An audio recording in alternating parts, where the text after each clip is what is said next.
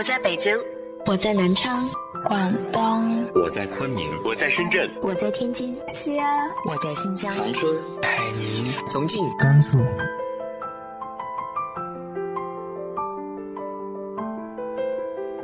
这里是 FM 幺八零八四，昨天的你的现在的未来，我是主播背着吉他的蝙蝠女侠。无论你在哪儿，这里都有我的温暖等你。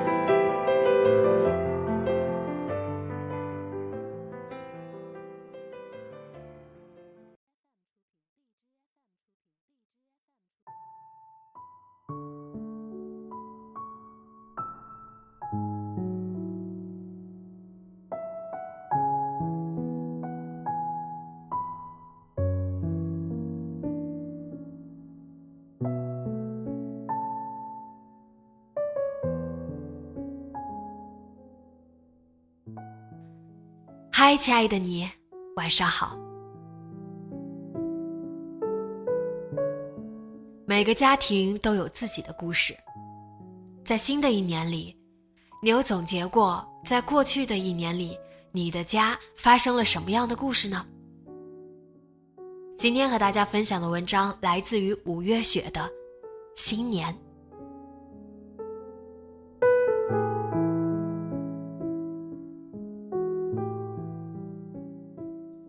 刚才给我妈打电话，问她到家没。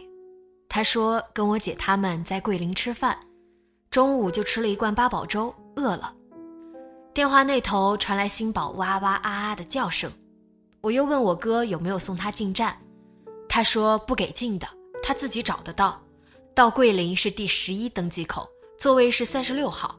我夸他蛮厉害，一个人知道怎么坐飞机了。今天是新年第一天，我哥给他买了回桂林的机票。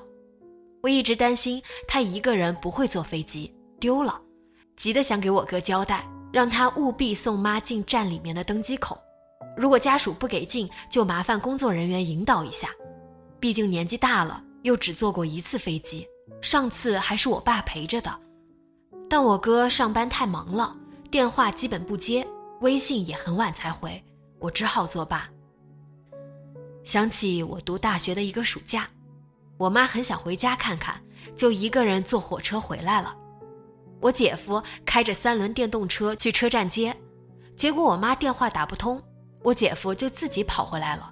我蹲在他家门后面的晒谷场偷偷的哭，心里害怕极了，胡思乱想，万一我妈丢了怎么办？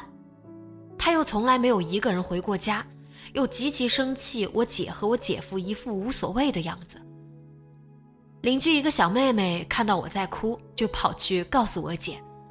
我姐走出来安慰我，不要担心，她再联系一下。又打电话给我爸确认了车次和到站时间。我说怕他到站了不知道下车，又被火车带去了更远的地方。我姐拨我妈那个手机号，依然关机。我正心烦意乱时，我妈就进门了。我姐笑话我说：“妈。”你看看你女儿，担心你丢了，都担心哭了。我窘迫的看着提着大包小包的我妈，不想让她看到我的泪水。她倒轻松的说：“傻女儿，怎么能丢呢？手机没电，关机了。”正回忆着这件隔了快有十年的往事时，我妈爽朗的笑声一阵阵传进我耳朵。他问我怎么这么晚了还没休息啊？九九乖不乖呀？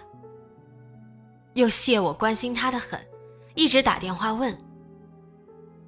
我说今天上一天班，晚上七点半才到家，快到打电话给爸爸问你到家没，他讲你们要晚上十点了。提到爸爸，我差点又哽咽了。傍晚给他打电话的时候。他说刚洗完澡，一会儿赶着去吃饭。我问他干嘛呢？他说在工地上修水泥路，有十天工，已经做了四天了。我一阵心酸，劝他不要干了。他说没事的，不辛苦，你不用挂记。想想他六十七岁的年纪了，还辛苦操劳着。他和我妈打了一辈子的工，前年回到老家，却一直没有闲下来过。带孙子孙女，照顾我外婆。我爸还时不时去做点小活，例如有丧事去熬三四个长夜敲锣打鼓，或者帮村里人收稻谷、插秧、摘柑橘之类的。我都是不高兴他做的，特别是帮忙干农活，就是义务劳动，让他不要那么好说话。邻居喊你去，你就满口答应，毕竟那么累，而且本身年纪大了，不比以往。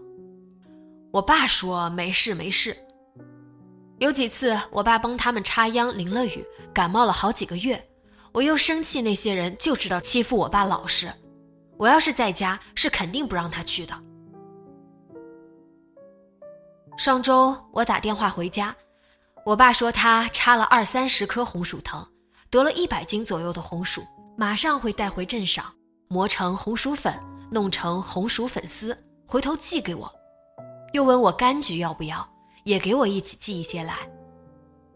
我听了，被感动和酸楚的情绪紧紧裹挟着，眼前浮现起迈着他蹒跚的步子，一个人冒着烈日去插红薯秧，又隔三差五的挑两个大桶去地里施肥浇水，又提着破旧的编织袋，扛着锄头，一锄头一锄头的把红薯挖出来，又一个个从秧藤上扒拉下来。一个个仔仔细细地装进袋子里，又吃力地把沉甸甸的红薯一袋袋扛回家，就心疼不已。小时候，红薯粉丝在我们家是过年才能吃到的稀罕物。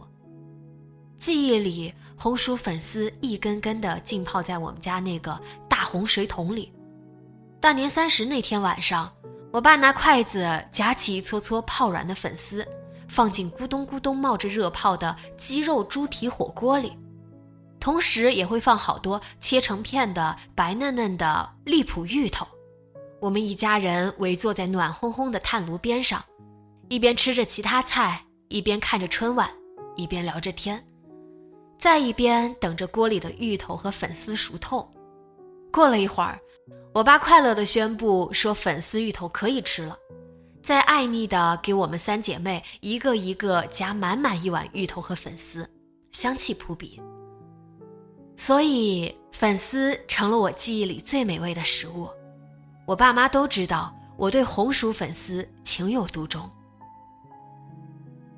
定居以后，每年我爸都会让我姐寄给我好几把干的红薯粉丝。以前他都是跟村里人买，十块钱一斤的干粉丝。十斤正好一百块钱。我爸说他都清楚村里哪个哪个人的粉丝最地道，不会掺不值钱的木薯粉以次充好。而街上买的很多都不是纯纯正正的红薯粉丝。其实红薯粉丝十块钱一斤也好，二十块钱一斤也好，买几斤就行了，没必要那么折腾。非要自己种出来，自己又去打成粉，做成干粉丝。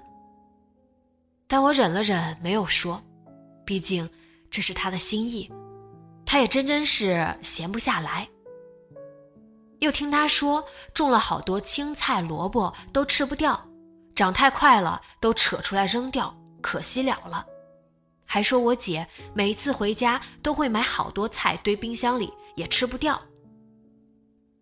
那一次打电话聊了快一个小时，听他讲这些，就像陪着他坐着听他唠家常一样。自从有了九九，我陪他坐着聊天的机会越来越少了。以前还能安安静静的多说一会儿，现在回家九九认生，学长一个人搞不定他，我只能趁他睡着的时候跑去找我爸聊天。而聊不到一会儿，我爸就会催我赶紧回房间休息，又或者我爸要忙着打扫家里卫生、洗家里的碗，或者要去楼上拿个什么东西，停下来休息和我唠嗑的机会也很少。我爸老了，很明显，白发也多了很多。去年中秋回家，其实我真不忍心带着他一起出门，但是又不能不带。因为我们一出门，新宝就会一起。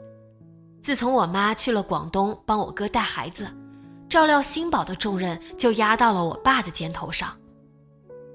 新宝比九九小二十五天，重二十斤。除了在车里，其他时间几乎一直挂在我爸身上。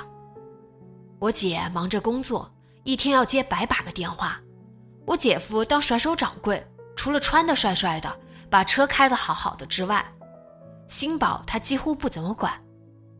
看着我爸搂着新宝，累得上气不接下气，背更佝偻了些，身上还挎了一个背包，我就心疼不已，但又无能为力。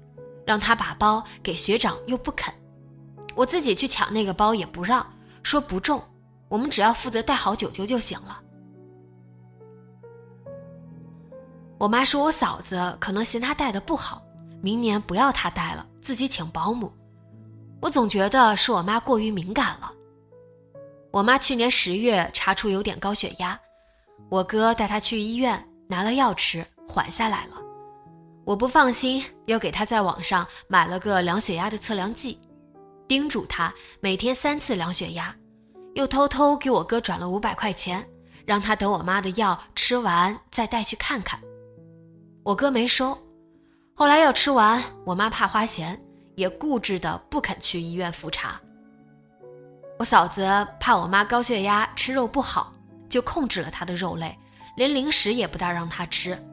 我妈跟我抱怨说我嫂子小气，肉舍不得买，零食也藏着不给她吃。说回到带孩子，我觉得顺其自然，我嫂子让她带就带，不让带她就安安心心和我爸在家带新宝。两个人也不用分居，也不用那么累了。我妈说她闲不住，回头要找一个洗碗工或者清洁工干干，挣点钱养活自己总是没有问题的。在我的潜意识里，我觉得爸妈之间的感情很淡。我爸兴趣广泛，看新闻和小说，听广播、听音乐，吹笛子、口琴、拉二胡、弹电子琴。而我妈除了看个电视，几乎没有其他兴趣爱好。以前在浙江打工的时候，他们两个人分别住在男生宿舍和女生宿舍。除了上班时间，下班的时候，他们俩几乎很少一起去玩。我爸喜欢一个人去公园拉二胡，我妈不喜欢去，即使去了也觉得无聊的很。我爸没拉二十分钟二胡，我妈就要闹着要回去。久而久之。我爸就不带我妈去了，就跟我和学长逛街一样，每次逛街总是要怄气的。学长讨厌逛街，觉得累，一累就有脾气，所以这么多年来我们很少一起逛街。而我爸妈回老家后，两个人常常为了鸡毛蒜皮的事情吵闹。听我姐说，大多是我妈的敏感多疑，疑心她跟这个嫂子好，跟那个堂嫂好。而所谓的好，只不过就是多说了一会儿话而已。所以那时候他们俩分开，我还认为也挺好的，距离产生美嘛。我想象中我爸会高兴，终于摆脱了我妈没完没了的唠叨和没来由的小脾气，自己干完事情就能沉浸自己的乐器中。而实际上，我爸隔两天就会给我妈打电话，关心她吃了没有，累不累。宝宝好不好带？而很多关于我妈和我爸不好的状况，都是他们告诉我的。比如去年我爸骑电动车摔了一跤，手脚擦破了皮，我姐听我妈说的，赶紧让我姐夫开车回家，带爸爸去医院消毒、打破伤风针、拿药。而我妈高血压也是我爸和我姐说的，我姐转告我的。当我们知道这些状况，责怪他们不早点告诉我们时，他们只是很轻描淡写的说：“又没有多大事的。”一个说：“你看你妈多嘴。”一个说：“你看你爸多嘴。”跟我们说让我们担心。他们就是这样报喜不报忧的人。而我妈回家来，我爸自然是很高兴的。大概他虽然累，但还是太孤单了。而我妈又何尝不是呢？我哥、我嫂子忙于上班，租的房子又在六楼，又没有电梯，带孩子下去不方便。我妈几乎一整天一整天带着哥哥的新宝在房间里度过的。除了我哥上夜班，白天还能带着我妈和孩子一起下楼去玩，一会儿买个菜。二零二零年了，希望这一年里，爸妈能老得慢一些，身体能一如既往的健康，万事顺心如意。